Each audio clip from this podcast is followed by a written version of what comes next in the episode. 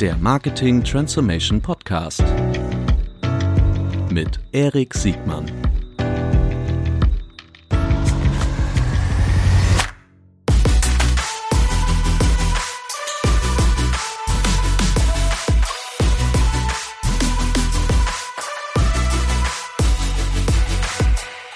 Herzlich willkommen zu einer neuen Folge des Marketing Transformation Podcasts. Heute mit Jochen Missel von AlphaPet. Moin Jochen.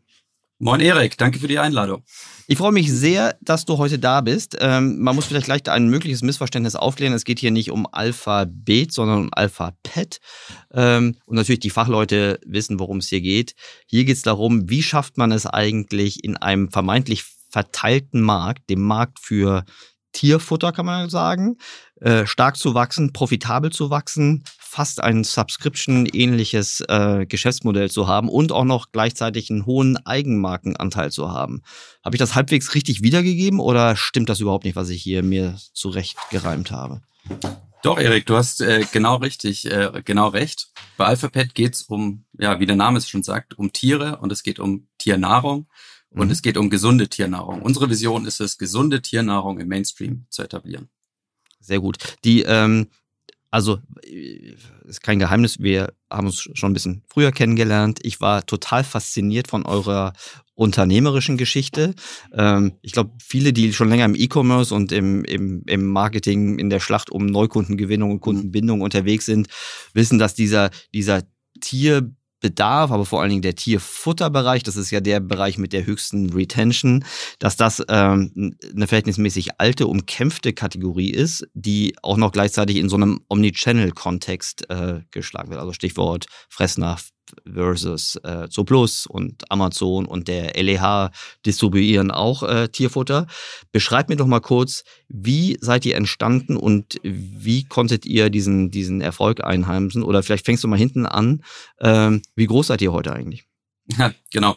Ich kann mal äh, heute anfangen. Wir sind heute bei ungefähr 130 Millionen Umsatz in den letzten mhm. zwölf Monaten haben acht eigene Marken im Premium-Bereich, also Hundefutter und, äh, und Katzenfutter und mhm. vertreiben die Nahrung in unseren eigenen Online-Shops. Wir haben vier Online-Shops und vertreiben sie aber Multichannel, das heißt nicht nur in unseren eigenen Online-Shops, sondern auch an mit äh, ja, einer großen Anzahl an Retail-Partnern, das heißt sowas wie Fressnapf, Rewe, Edeka, Netto, DM, eigentlich alle Bekannten, die Tiernahrung führen, führen auch unsere Produkte. Aktuell sind es in Deutschland 13.000 Point of Sale, an denen man unsere Produkte kaufen kann. Sehr gut. Und äh, vielleicht ist das der richtige Moment, um gleich mit einer Begrifflichkeit äh, klar Schiff zu machen. Ich sage immer Eigenmarken und du hast vorhin so in dem, in dem allerletzten Vorgespräch nochmal so, so ein bisschen verbal gezuckt. Ähm, ihr führt eure Marken, also was ich damit sagen will, ihr seid auf einer Herstellerstufe, ihr seid die Markeninhaber, ihr seid gleichzeitig auch die, die, die, die Händler, Distributoren. Ähm, wie sehen eure, beschreibt mal kurz eure, eure, eure Markenkonstruktion. Richtig. Also was wir im Endeffekt äh, haben, ist, wir, wir nennen es auch House of Brands oder eben unsere digitale Markenplattform. Das heißt, wir als Alphabet sehen uns wirklich als in der, in der Markenführung. Uns gehören die Marken und wir kümmern uns wirklich um eine effiziente, effizienten Vertrieb dieser Marken über unsere eigenen Online-Shops und eben im, äh, auch im stationären Handel. Eben überall da, wo der Kunde ist, wollen wir unsere Produkte auch dem Kunden zugänglich machen. Aber okay. Ähm, genau. Es geht wirklich um Marken und die Marken äh, stehen natürlich im Endeffekt auch für verschiedene Segmente. Ähm, zum Beispiel Hundenahrung, Katzennahrung. Das eine hat einen höheren Fleischanteil, niedrigeren Fleischanteil. Unterschiedliche Konzepte für unterschiedliche Zielgruppen, ähm, aber wirklich unabhängige Marken, die nebeneinander existieren. Okay, äh, super spannend. Und die, lass mich raten, die Marken führt ihr dann vermutlich nicht so wie vor zehn Jahren der LEH seine Eigenmarken positioniert hat, sondern du hast gerade schon gesagt, ihr vertreibt sie ja auch außerhalb eurer Distribu eigenen Distributionskanäle ähm, an Dritte, zum Beispiel an den LEH selbst. Das heißt, ihr habt nicht nur das Marketing, also das Verpackungs- und Produktdesign, sondern ihr habt auch eine richtige Vertriebsmannschaft, die ähm, diese Produkte ähm, breit distribuiert. Genau, also ähm, ich glaube, der große Unterschied zu vielen Marken ist eigentlich sogar, dass wir einen sehr hohen Direct-to-Consumer-Anteil haben. Also über mhm. 55 Prozent unserer Umsätze machen wir direkt mit dem Endkunden. Das heißt, mhm. wir kennen wirklich unsere Kunden. Also wir sind in ständigem Kontakt mit unseren Kunden. Wir haben einen eigenen Kundenservice für unsere Online-Shops, aber wir sind da einfach im ständigen Austausch. Wir können super schnell iterieren, wir können Produkte mit unseren Kunden äh, entwickeln, wir können äh, die Produkte verbessern, wir können sie austesten und dann, wenn sie funktionieren, und das ist ein ganz äh, super Vorteil gegenüber Händlern, die nur stationär vertreiben, wenn sie funktionieren, dann können wir sie dem stationären Fachhandel anbieten und dann ja, können wir mit einer ganz hohen Wahrscheinlichkeit auch äh, forecasten, dass die Produkte funktionieren werden. Mhm. Okay, interessant. Ganz nebenbei ist es ja natürlich auch ein Vorteil für die reinen äh, Marken äh, Hersteller, die den Direct-to-Consumer-Teil nicht haben, ne? weil deren Produktiteration ist ja nicht direkt am Endkunden möglich, weil sie den, den, den Handel dazwischen haben, oder? Genau, also ich meine, das sieht man jetzt ja in, in allen Branchen. Äh, mhm. jede, jede Branche drängt eigentlich so in dieses Direct-to-Consumer-Game. Und ähm, ja, ist aus meiner Sicht auch richtig, weil ich glaube, als Marke, um da bestehen zu können, braucht man diesen direkten Kontakt zum Kunden und man muss da nah dran sein, weil es ist nicht einfach nur ein paar Kroketten in Plastiktüten packen oder ein bisschen Fleisch in Dosen, sondern das ist, mhm. es ist wirklich ein emotionales Produkt, was wir auch herstellen und ähm, ich bin selber seit einem Jahr Hundebesitzer mhm. und es ist gerade dieses Tierfutter, es ist, man, man füttert den Hund morgens und abends. Man hat das Produkt zweimal am Tag in der Hand und man, man riecht es. Also das ist, ein, mhm. ist, am Ende ist es ein emotionales Thema und das kann man nicht einfach ins Regal stellen und abverkaufen, sondern man muss sich damit wirklich beschäftigen. Man muss sich mit den, mit den Kunden auseinandersetzen und vor allem die Kundenbedürfnisse und auch die wechselnden äh, und die sich verändernden Kundenbedürfnisse verstehen und da schnell drauf eingehen. Und das funktioniert am Ende, wenn man ganz nah am Kunden dran ist, immer am besten. Mhm. Wir, wir werden gleich einsteigen und ich würde gerne, wenn du erlaubst, so ein bisschen die Einzelbausteine eures Unternehmens so ein bisschen, bisschen auseinandernehmen, also betrachten und, und, und, und besser verstehen. Ähm, wir sind ja schon gleich eingestiegen in Alphabet. Ich, ähm, ich weiß ehrlich gesagt gar nicht, wie lange gibt's euch schon und was hast du eigentlich davor gemacht? Ja, genau. Ich kann vielleicht mal ein paar Worte noch zu mir sagen. Gerne. Ich bin eigentlich Wirtschaftsingenieur und war mal so in der Strategieberatung, dann auch eine Zeit bei Oliver Wyman. Mhm. Da ganz viel über Strategie, äh, strukturierte, Strukturieren von Prozessen, auch hartes Arbeiten und viel Arbeiten äh, gelernt und auch viel, viel so Corporates von innen gesehen und Konzernen mhm. gesehen, wie das, ja, wie das Arbeiten da sein kann und dann auch entschieden, dass das nicht mein Weg ist weil mhm. ich glaube, dass man Führung, Entscheidungen treffen, flache Hierarchien, Geschwindigkeit und auch, auch Spaß bei der Arbeit, das kann man ganz anders machen, als es in vielen großen Unternehmen ist. Und deswegen war mir klar, dass ich entweder was selber gründen muss oder eben zu einem sehr Early Stage Startup äh, mit dazu äh, gehen möchte. Und mhm. da bin ich dann eigentlich, ja, da hat mir der Zufall so ein bisschen in die Karten gespielt. Da bin ich über mein Netzwerk mit äh, einem unserer großen Investoren aktuell auch in Kontakt gekommen. Und äh, so hat mich dann eben die ja, die anstehende Herausforderung, die, die es da gab, vor mehr als sieben Jahren, äh, zu einer der Vorgängerfirmen von Alphabet äh, geführt. Mhm. Damals waren wir noch äh, super klein, also ich kann mich da noch dran erinnern, da in meinem ersten Monat, als ich da war, haben wir ungefähr 300.000 Euro Umsatz gemacht. Mhm. Und ja, ich habe schon gesagt, jetzt sind es über 130 Millionen äh, in den letzten zwölf Monaten gewesen. Das ist, äh, das ist in den letzten sieben Jahren entstanden. Mhm. Interessant, weil die, also wenn, wenn man so sieben bis zehn Jahre zurückdenkt, das war so die, die Zeit, wo es ja durchaus mehr als nur zwei Player gab, die sich ähm, bemüht haben, die, die Marktführerschaft oder einen interessanten Teil des Kuchens aus dem Tierfutterbereich irgendwie äh, zu kriegen. Also die, die zwei großen, also der Challenger zu Plus, ich tue mir schon, ich tue mir schon fast schwer, äh, zu Plus noch als Challenger zu, be, zu, zu bezeichnen, was ja so super etabliert ist. Fressnapf, der der, der physische Retailer und natürlich jede Menge äh, zweite Generation E-Commercer. Ja.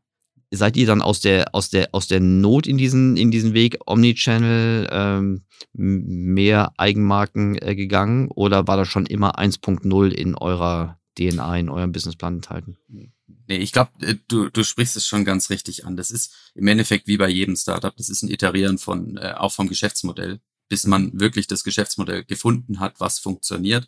Und du hast jetzt als andere Player ein Plus oder ein Fressnapf mhm. an, angesprochen. Mhm. Ich würde das heute, die, sehe ich die überhaupt nicht als Wettbewerber, mhm. sondern äh, das sind, Fressnapf ist einer unserer größten Kunden. Mhm. könnte unser größter Kunde sein, wenn wir mit ihnen zusammenarbeiten mhm. wollen würden. Mhm. Das heißt, ähm, das sind, das sind im Endeffekt äh, klassische Händler und äh, die auch einen sehr guten Job machen. Muss man, muss man neidlos anerkennen. Äh, für uns war am Anfang standen wir ein Stück weit im Wettbewerb und haben eben auch dieses E-Commerce 1.0 Handel versucht und dann aber auch schnell gesehen, äh, dass es einfach schwierig ist, um dem, äh, in einem äh, transparenten Markt wie dem E-Commerce-Markt dann eben wirklich nachhalt eine nachhaltige Differenzierung gegenüber dem Kunden auch aufzubauen und konnten das aber sehr schnell dann kombinieren eben mit der Nachfrage unserer Kunden nach hochwertigen Premium-Marken und Produkten. Und dieser Kundenkontakt hat uns im Endeffekt dann dazu geführt, dass wir eigene Marken auch entwickelt haben, eben genau nach den Bedürfnissen der Kunden. Nicht nach mhm. den Bedürfnissen der Händler, sondern nach dem wirklich, was der Kunde möchte. Und das hat am Endeffekt dann äh, wirklich so gut funktioniert online, dass wir die Produkte auch äh, im stationären Fachhandel verkauft haben, weil die Händler auf uns zugekommen sind und gesagt haben, hey, die Produkte, die hier online verkauft, die Kunden fragen danach. Wir wollen die auch offline verkaufen.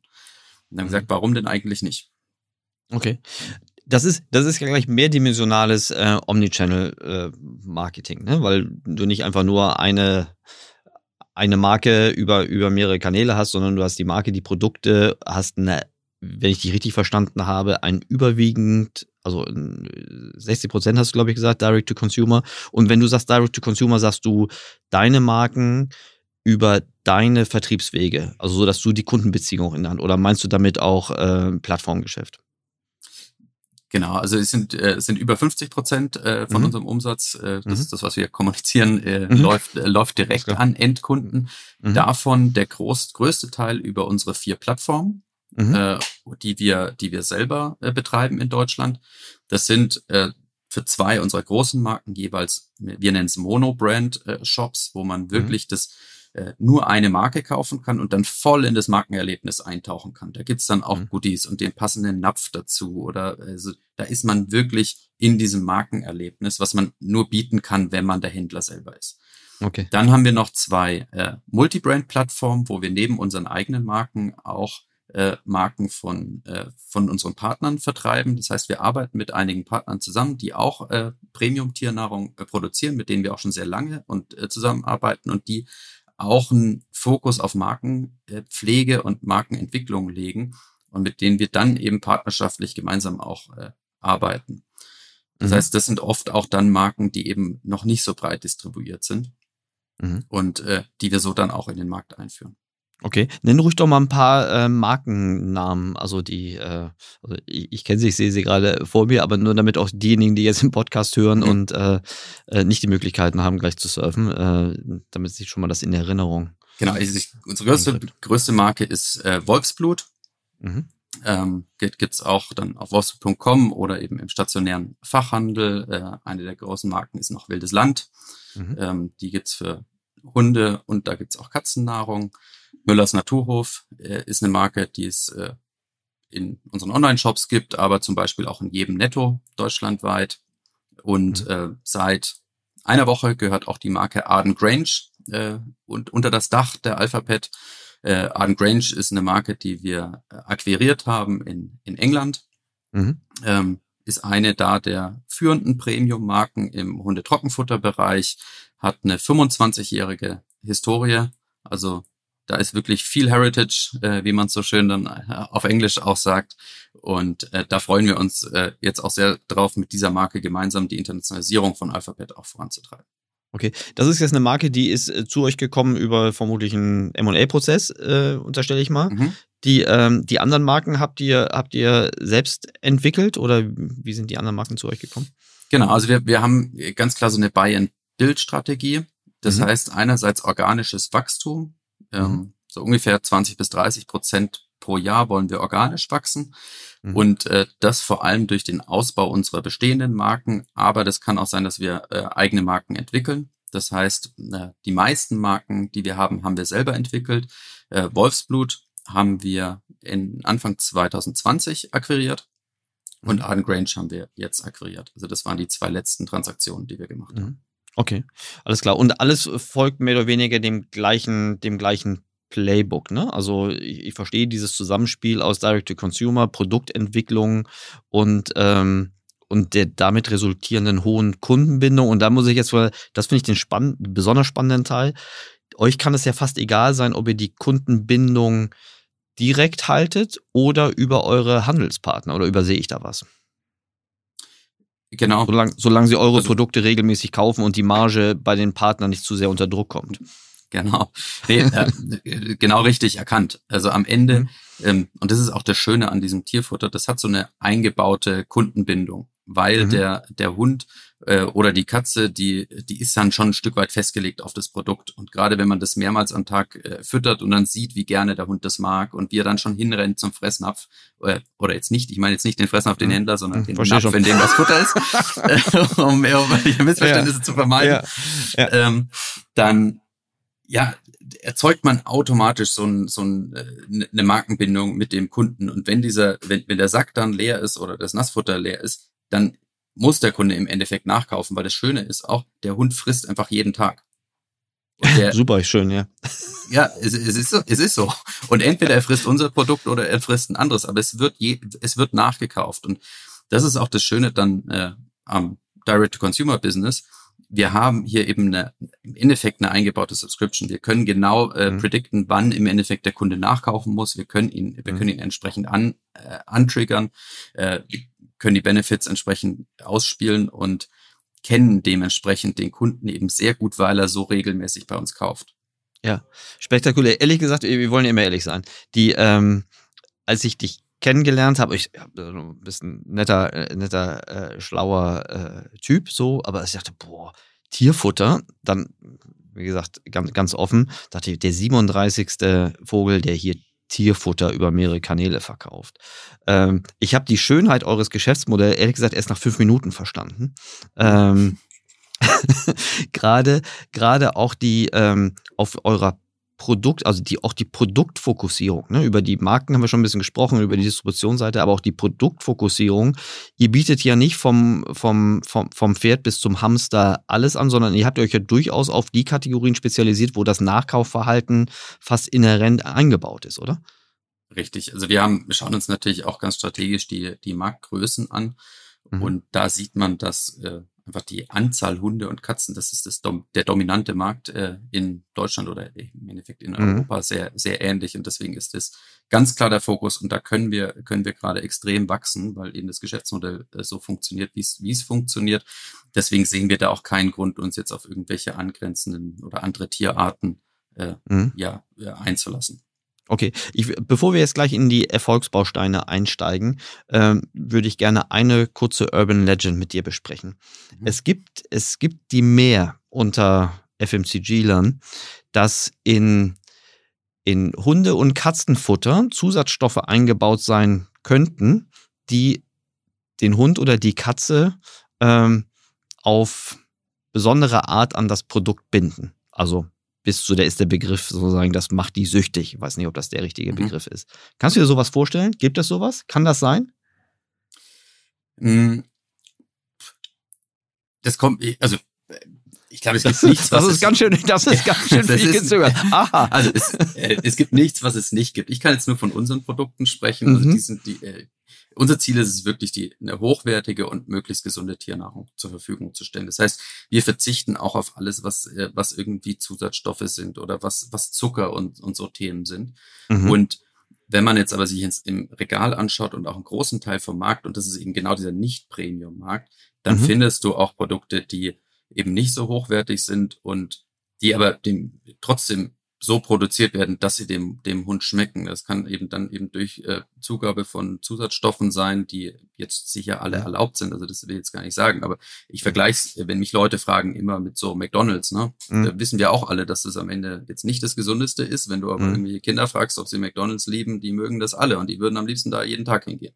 Ja. Und so ist es beim Hundefutter im Endeffekt auch, dass das hochwertige Futter nicht unbedingt das ist, was immer äh, die, die höchste Addiction äh, mhm. für, den, für den Hund generiert, mhm. sondern eben äh, wir da schon ganz bewusst auf die Verantwortung der, der Tierbesitzer auch, äh, äh, ja, die, die ist da notwendig, um eben auch zu wissen, was man denn füttert.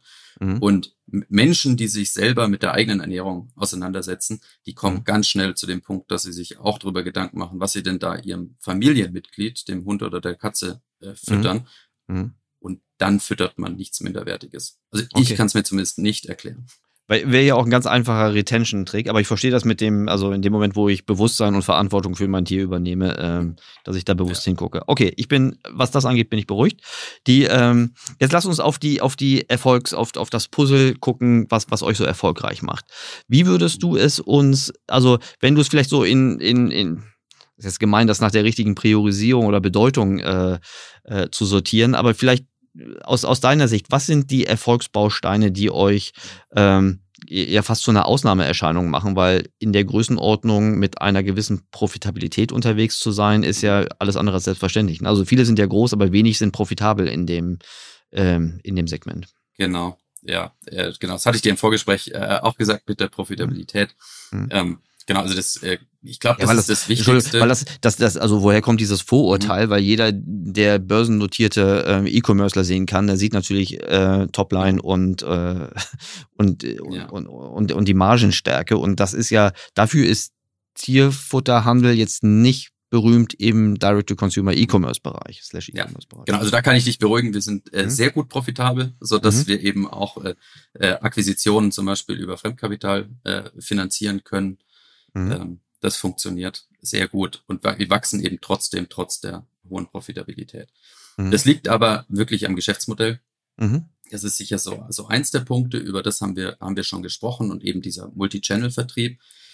Aber ich glaube sonst, wenn du mich so nach dem wichtigsten Punkt fragst, es ist am Ende das Produkt.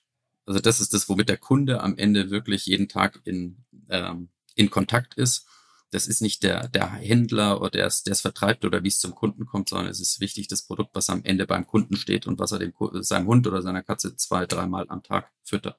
Das mhm. Produkt muss perfekt sein.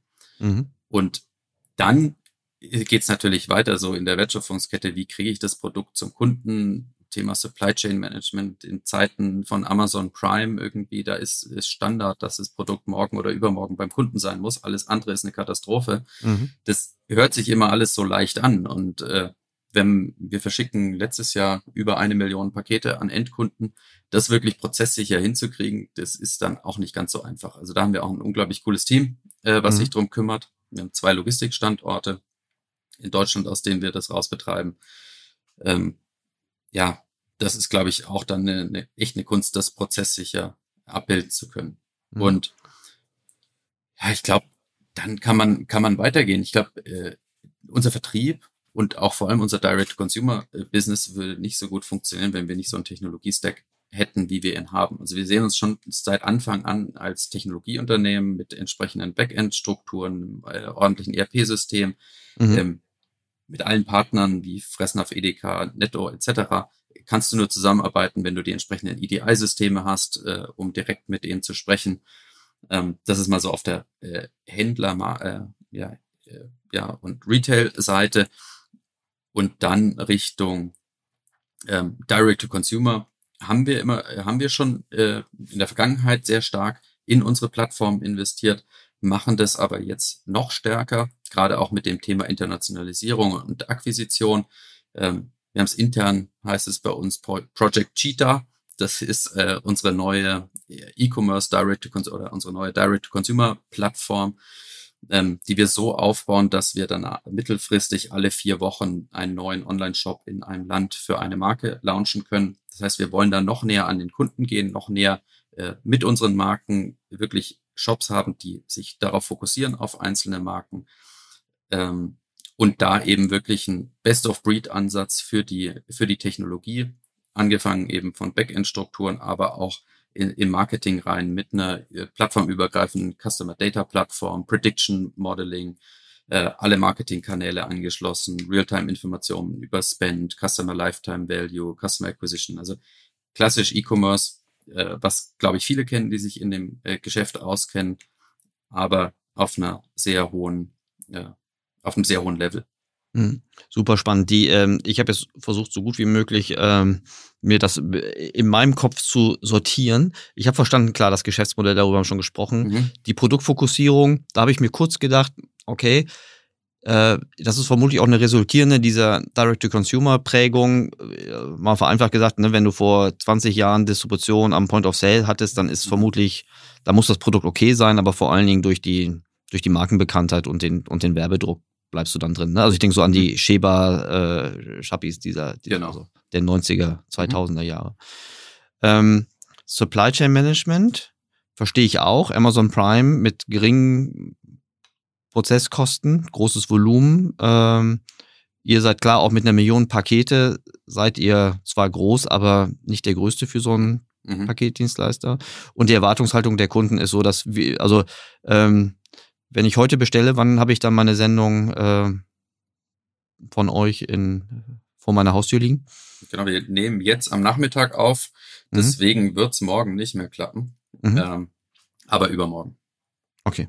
So, die, aber das sind okay, also das schafft Amazon Prime ja auch nicht. Äh, Genau. in, Ja. Die äh, äh, super spannend, weil das ist ja auch so die Kundenerwartung, eine Million Sendungen bei äh, 130 Millionen Euro Umsatz. Du sagst äh, etwas 50 bis 60 Prozent Deal. Das heißt, ihr habt auch für die Branche einen verhältnismäßig hohen äh, äh, Average Order Value.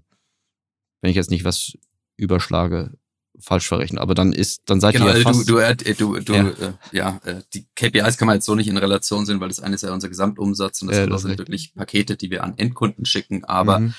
ja, wir haben ein Average Order Value von über 65 Euro Okay. und äh, genau, dementsprechend, das ist wirklich Premium, äh, Tiernahrung. Mhm. Ja. Okay.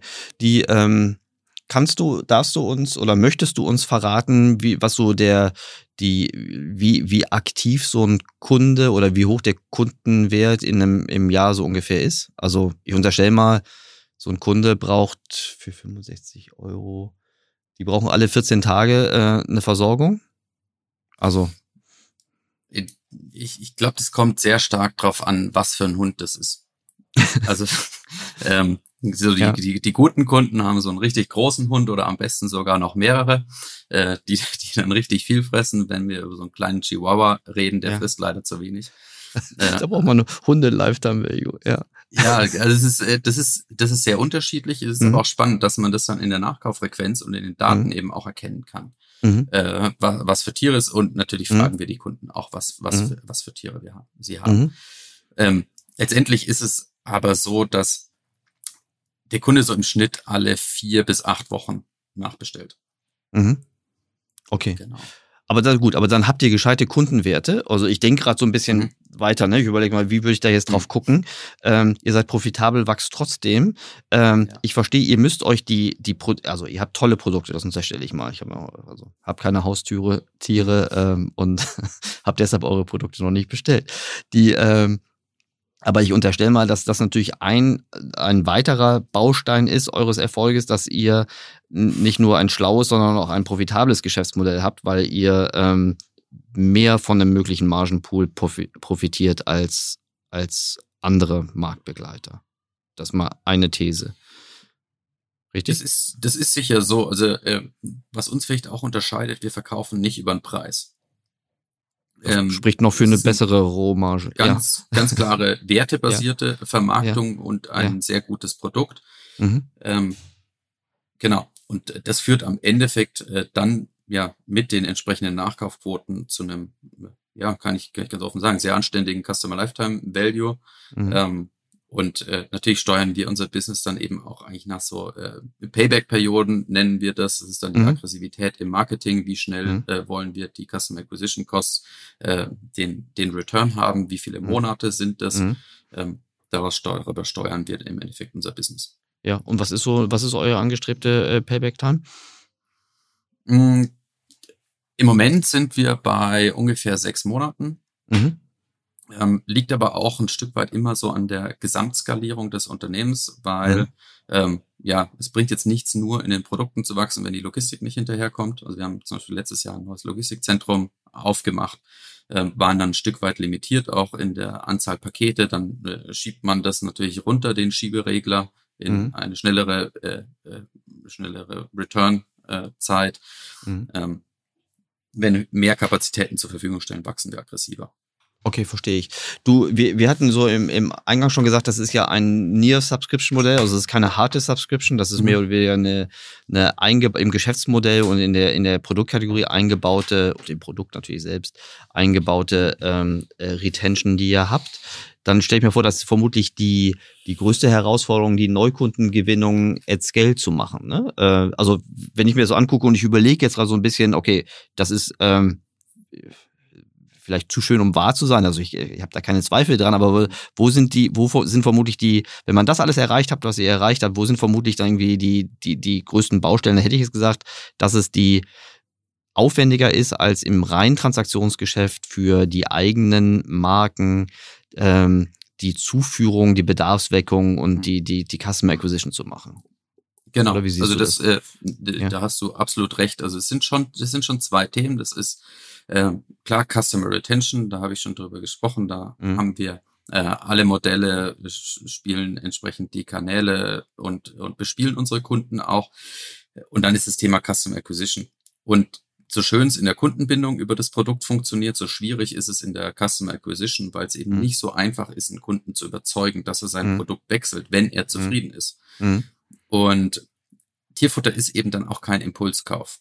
Das heißt, unsere Customer Journeys sind deutlich länger als bei vielen anderen Produkten und vielen anderen, anderen Industrien.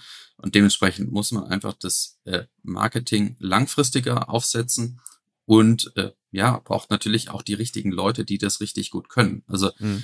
ähm, ja, das, es hört sich immer leicht an äh, und äh, verleitet auch dazu, das ist mhm. sehr einfach zu denken, aber ich äh, vergleiche das auch immer, was wir da machen, eigentlich mit so, ja, wir haben da ein Ferrari hingestellt, also richtig ein, ein, Rennauto in der Technologie und auch in dem, wie, wie das alles funktioniert. Und da brauchen wir dann aber auch die richtigen Rennfahrer, die, die das bedienen können. Mhm. Es reicht jetzt nicht, wenn man nur einen Führerschein hat, sondern es ist wirklich Customer Acquisition äh, auf höchstem Niveau, wie wir dir die Kanäle bespielen und wie wir auch die Kunden dann über die Journey bis zum ersten Kauf bringen mit Probierprodukten, äh, nachfassen und bis dann wirklich ein, ja, das ein treuer Bestandskunde draus geworden ist. Mhm.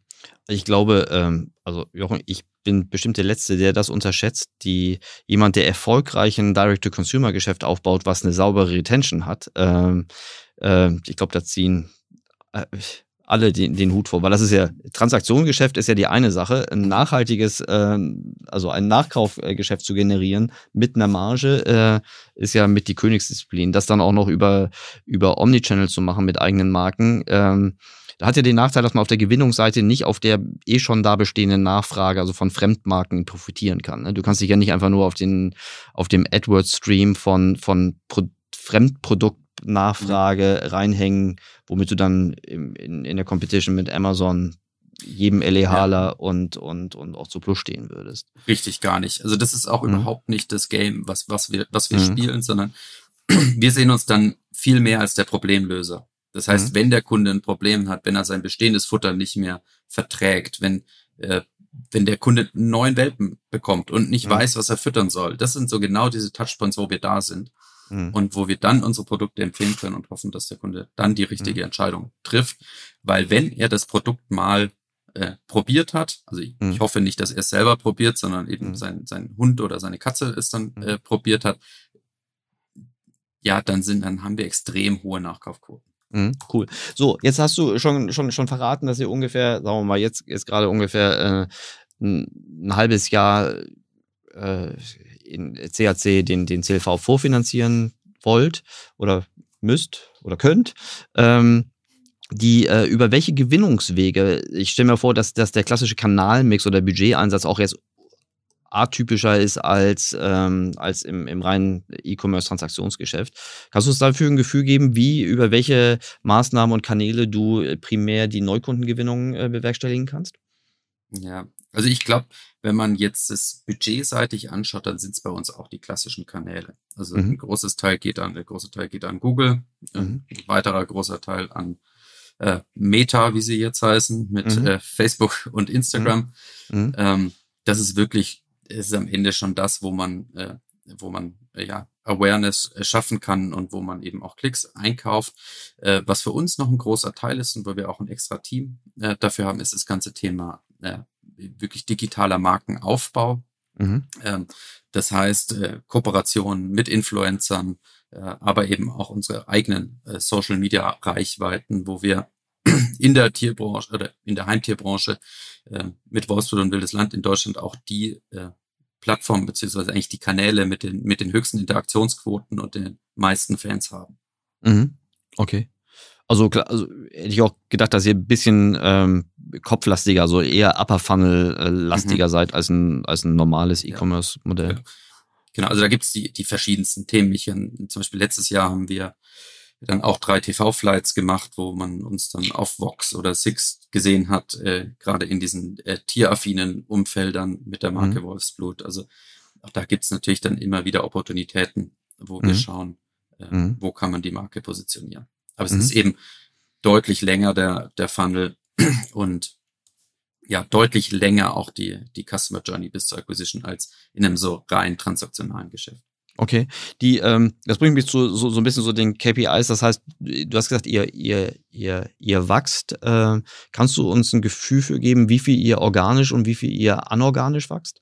Also or ja. organisch also offensichtlich durch die durch die ähm, durch die profitable Neukundengewinnung, äh, aber äh, ihr, ihr wachst ja jetzt nicht nur über Organ. Aber vor, primär erstmal, weil man damit glaube ich am besten das Geschäftsmodell versteht, ist die aus meiner Sicht die organische Wachstumsrate. Genau, unser Ziel sind es äh, zwischen 20 und 30 Prozent organisch jedes Jahr zu wachsen. Das sind wir auch in den letzten Jahren. In der Vergangenheit natürlich äh, noch stärker, weil wir da äh, kleiner waren. Es ist immer einfacher auf kleiner Basis äh. Prozentual mhm. stärker zu wachsen. Ja, ähm, für die nächsten, nächsten Jahre ist ganz klar das Ziel 20 bis 30 Prozent organisches Wachstum. Und das äh, werden wir definitiv auch schaffen. Okay. Und Wachstum ist dann über äh, also über über Neukunden und Retention vermutlich beides, ne? Also aber wenn ich einen Kunden habe, kann ich den, ist das so wie bei Software as a Service? Also kann ich einen bestehenden ähm, gebundenen Kunden noch erweitern, weil der hm. wird sich ja wegen euch nicht noch einen weiteren Hund, also der Hund kriegt ja nicht mehr Appetit durch euch oder vermehrt sich auch nicht von alleine. Ja, ja also natürlich schauen wir uns diese äh, klassische Revenue äh, Extension mhm. äh, auf mhm. Kundenebene auch an, was da ja. möglich ist und was mhm. für ein Cross-Selling man machen kann. Mhm. Ähm, da geht es dann nicht nur ums Futter, sondern auch um Snacks oder es geht auch um ein Upselling auf zum Beispiel hoch, noch hochwertigeres Futter. Also da gibt's schon verschiedene Maßnahmen. Ich kann aber auch sagen, das ist nicht der, das ist nicht der Fokus. Das, mhm, Spannende ist wirklich, neue Kunden zu gewinnen und äh, denen das zu verkaufen, was sie wirklich brauchen. Und das ist das hochwertige Futter. Mhm. Wie, wie ist denn, wie ist denn so die, die, die Conversion von, von Einmaltransaktion zu Repeater? Kannst du, weißt du das? Klar weißt du das, magst du sagen? das stimmt, ich weiß es sehr, sehr gut. Mhm man kann sagen, dass von denen, die ein Probepaket kaufen äh, oder eben so dieses, dieses erste Mal bei uns einkaufen, mhm. dass ungefähr 40 bis 50 Prozent kaufen dann innerhalb von drei Monaten nochmal bei uns. Okay. Also 45 Prozent innerhalb von drei Monaten. Drei Monaten. Mhm. Das ist so die äh, direkte Retention. Alles mhm. andere wissen wir, dass auch ein Kauf nochmal dazwischen stattgefunden mhm. hat. Ich war ja davor mhm. bei dem klassischen Kaufzyklus. Mhm. Ja. Äh, da sitzen wir dann nochmal anders an. Und das ist aber jetzt nur der, nur der Erstkauf, da ist die Retention am schlechtesten. Mhm. Ähm, ja, wenn wir äh, über eine Retention Rate dann äh, reden von Kunden, die schon fünfmal gekauft haben, da sind wir bei über 90 Prozent Nachkaufquote. Mhm. Jochen, ich bin total begeistert, weil ich das Gefühl habe, das ist wie ein idealtypisches Playbook für die Zukunft von CPG, von, von, von, schnell, von, von Konsumgütern, von schnell drehenden. Mhm. Ähm, so ist mir jetzt so ganz spontan gekommen. Also eigentlich müssten doch die die die großen internationalen äh, CPG, FMCG äh, Unternehmen, um so Companies mit dem Wissen auf der Produkt als auch auf der Doing, also auf der Operations Prozessseite, äh, sich um solche Assets total bemühen. Also seid ihr nicht, also ihr macht ja selbst Buy in Bild, aber mhm. seid ihr nicht der idealtypische Übernahmekandidat für einen großen FMCGler? Das ist vielleicht eine Frage, die du einem deiner anderen Gäste äh, mal stellen kannst. ähm, ich glaube, insgesamt muss man einfach sehen, wie groß diese FMCG-Konglomerate äh, sind im, im Umsatz und dagegen sind unsere 130 Millionen aktuell einfach äh, noch nicht äh, noch nicht groß. Ja, ich glaube, wenn man sich auch den Markt anschaut, dann haben wir noch enormes Potenzial in den nächsten Jahren, das auch äh, schnell zu verdoppeln oder zu verdreifachen. Und wo die Reise dann hinführt, das werden wir sehen. Also ich glaube, da gibt's viele, die das Modell spannend finden. Mhm. Und ähm, genau, das wird man dann sehen. Da kann ich jetzt noch nicht so viel verraten. Nee, verstehe ich. Verstehe ich. Äh, gut, aber es kam ja gerade nur so, die, weil das sind ja mhm. alles, alles ähm, Assets, Fähigkeiten, die genau dementsprechend, was die auf der, auf der anderen Seite die größten Herausforderungen für, ähm, für viele FMCGler sind. Also, mhm. das fängt beim Produkt Margendruck, ne? Abhängigkeit von den, von den, von den Handelspartnern. Die, äh, du sagst vorhin, ihr positioniert euch hochpreisig und da steht ja doch in Klammern, dadurch könnt ihr eure Marge besser verteidigen. Ähm, wenn wir jetzt eine alte Legacy-Brand im Tierfutter wären, dann haben wir doch sehr wahrscheinlich, wenn wir ein Volumenplayer sind, die Herausforderung, dass wir total unter Margendruck kommen, weil wir von allen Seiten in die Zange genommen werden. Also von der Amazon zur Plus Plattformwelt und der LEH ist ja momentan, also war ja noch nie eine wirklich noch nie ein Streichelt so. Ähm, mhm. Die haben es doch richtig schwer, Volumen und, und Marge zu verteidigen, oder? Das ist doch ein rot, roter du, ich Ozean. Da, ich will dir da nicht widersprechen, aber ich denke auch, ich ehrlicherweise, ich denke super gerne über unser Geschäftsmodell ja, nach klar. und wie wir uns weiterentwickeln und nicht was, äh, was, was bei anderen nicht so gut läuft. Da äh, ja. darf sich jeder um seine aber du Hausaufgaben kümmern. Aber du widersprichst auch nicht, nicht wollen. Sehr gut. Das, das spricht für dein diplomatisches, äh, feinfühliges Geschick, lieber Jochen. Äh, aber du, schon mal gut, dass wir da Einigkeit haben, dass das ja. im Markt allgemeine Herausforderung ist. Mhm. Äh, sehr gut. Und äh, am, am Ende des Tages äh, steht es ja auch jedem frei, sich weiter zu differenzieren. Aber ich finde eure ja. Größe, ähm, äh, klar, das ist jetzt im, im, im Gesamtmarkt ähm, sicherlich jetzt noch nicht dominant, aber ich finde den Trend halt so, äh, mhm. so gut. Okay. Aber habe ich verstanden. Die, ähm, was steht für euch so als, als, als nächste, als nächste Baustelle an? Was sind so deine Projekte, deine, deine deine To-Dos, äh, weitere Akquisitionen, äh, geht ihr in andere nee, Produktkategorien, hast du schon gesagt, äh, weitere Märkte, ja. was steht auf der To-Do-Liste? Ich glaube, ganz großes Thema ist, äh, ist aktuell ja wirklich das Thema Integration. Ich habe es mhm. vorhin gesagt, wir haben letzte Woche die Akquisition bekannt gegeben. Mhm. Ähm, nach so einer Akquisition kommt dann so die klassische 100-Tage-Plan und, mhm. äh, und wirklich Integration, äh, Team kennenlernen, Teamzusammenführung. Für uns ist es das erste Mal so eine richtige Internationalisierung. Das heißt, mhm. wir haben dann auch eben wirklich relevantes Volumen in, äh, in England. Mhm. Ähm, das ist super spannend, da die, da die Integrationsplanung jetzt voranzutreiben und dann eben auch umzusetzen, die ersten Synergien zu heben. Und da äh, liegt gerade der volle, volle Fokus drauf. Okay, sehr gut. Das ist bestimmt äh, Herausforderung genug.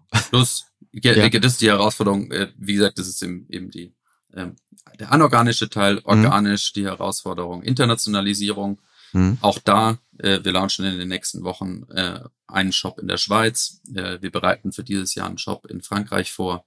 Also auch da kommen äh, noch viele Themen eben, die auch dann das organische Wachstum weiter mhm. unterstützen werden. Mhm.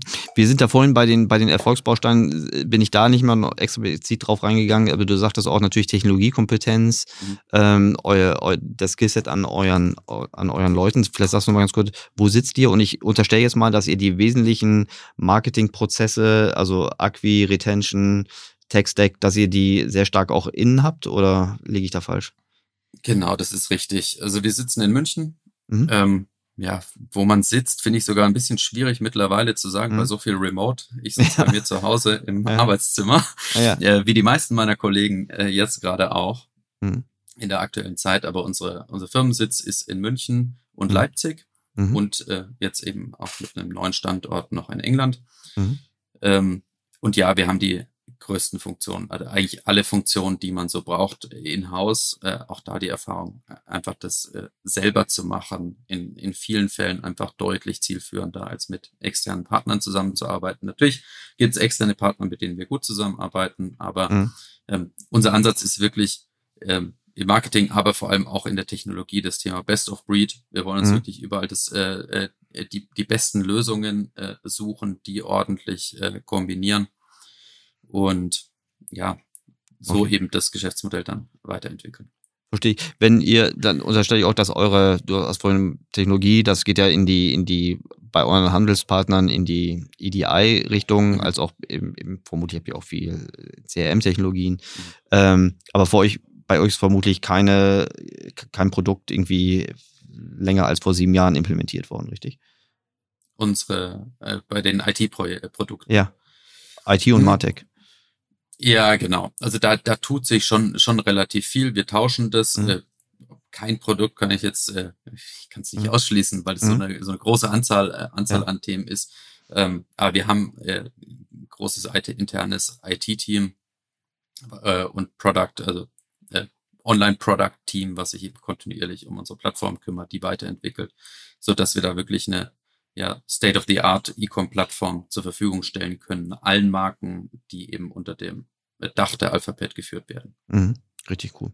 Großartig. Wir kommen so langsam zum Ende, aber ich möchte dich nicht gehen lassen, ohne ähm, meine aktuelle Abschlussfrage dir, dir zu stellen. Was ist dein größtes, noch nicht begonnenes oder noch nicht abgeschlossenes Projekt? Ähm, ich glaube, da muss man ein Stück weit differenzieren. Also beruflich, ähm, ganz klar Alphabet. Noch nicht Also fertig. Ich brenn, ich brenn, es ist nicht fertig. Ich habe seit äh, vor sieben Jahren damit angefangen. Äh, Mhm. ich brenne noch genau wie an Tag eins äh, für Mhm. genau das Thema. Mhm. Äh, wenn man sieht, wie so Akquisitionen funktionieren, wie man die Team, wie die Teams das auffassen und auch wie viel Begeisterung dann wieder da ist, ihr die die Internationalisierung zu machen, die Integration von Themen, aber auch eben das Wachstum weiter voranzutreiben. Und ich sehe, wie viel Potenzial in dem Markt noch ist. Mhm. Dann ja, fühle ich mich immer noch wie, wie an dieses berühmte äh, Tag 1 Zitat. Also Mhm. es geht einfach weiter. Das Thema ist nicht, das ist nicht äh, zu Ende erzählt, die Geschichte von Alphabet und da wird noch äh, ganz viel kommen. Äh, ich habe enorm viel Passion äh, für das Thema, das voranzutreiben und das, ja, deswegen, das ist definitiv nicht abgeschlossen. Mhm. Äh, und du hast auch gefragt nach noch nicht begonnen und Ja. äh, da, da würde ich zum Privaten äh, springen. Ja, gerne. Weil, äh, äh, ja, ich nenne es so, äh, so die, dieses Traum ist so das große Abenteuer. Also ich werde irgendwann mal so ein Sabbatical machen, irgendwie ein Dreivierteljahr oder sowas, Mhm. ein Wohnmobil in Kanada kaufen und äh, dann mit meiner Partnerin, mit unserem Hund dann einmal äh, von Kanada bis äh, Patagonien äh, einen Roadtrip machen, einmal von oben nach unten, äh, Länder besuchen und wirklich äh, ja einmal Mit Handy? Mit, abschalten und wollte gerade sagen, mit Handy oder ohne Handy? ich glaube, es ist schon eher offline. Ja, Ja. sehr schön. Wartest du, ähm, wartest du darauf, dass deine Gesellschafter dir sagen, Mensch, äh, jetzt ist soweit, geh doch mal ruhig ein halbes bis dreiviertel Jahr äh, raus oder setzt du da selbst äh, dir eine, eine, die Pistole auf die Brust oder? Gar nicht. Du weißt, ich, ich bin jetzt 37. Ja. Ähm, ich habe noch ein bisschen Zeit. Also das ist ein, das ist, das ist ein Projekt, aber nichts, was in den nächsten, nächsten Ja. paar Jahren passieren muss. Sehr gut. Ich finde das ein großartiges äh, Vorhaben. Ich äh, wünsche dir, dass du das bald, äh, also bald, du bist ja noch jung, hast Zeit, verstehe ich, aber ich finde das ein äh, super Projekt und äh, ja, die, äh, ich wünsche dir aber auch für dein berufliches, das ist ja deutlich mehr als Projekt, das ist ja eine, eine super Reise, ganz viel Erfolg. Ich finde das eine super Geschichte. Ich würde das gerne weiterverfolgen und äh, vielleicht können wir mal eine Fortsetzung machen. Ähm, was du noch erfährst. Man kennt es so, gibt ja genügend Teilbereiche, wo man noch richtig Mhm. tief eintauchen könnte, sofern du das teilen magst. Aber du hast ja jetzt schon ganz, ganz viele tolle Sachen geteilt. Vielen Dank auch für deine Offenheit. Ähm, hat mir wirklich viel, nicht nur Spaß gemacht, sondern auch, auch viel, viel äh, Wissen bereichert. Vielen Dank und äh, Gruß nach München. Oder wo bist du gerade? Genau. Weißt du? Ich Ja. bin in München. Nicht in Leipzig. Sehr Ähm, gut. Genau, super. Dann, ja, danke für Gruß die. Einladung. Hat mir auch und Spaß hoffentlich bis gemacht. ganz bald. Ja, vielen und, Dank, äh, sehr gerne wieder. Sehr gut, super. Vielen Dank. Gruß nach München. Dankeschön. Tschüss.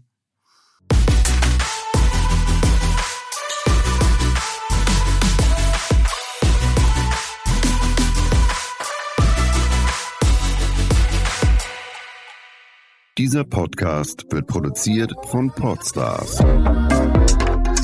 bei OMR.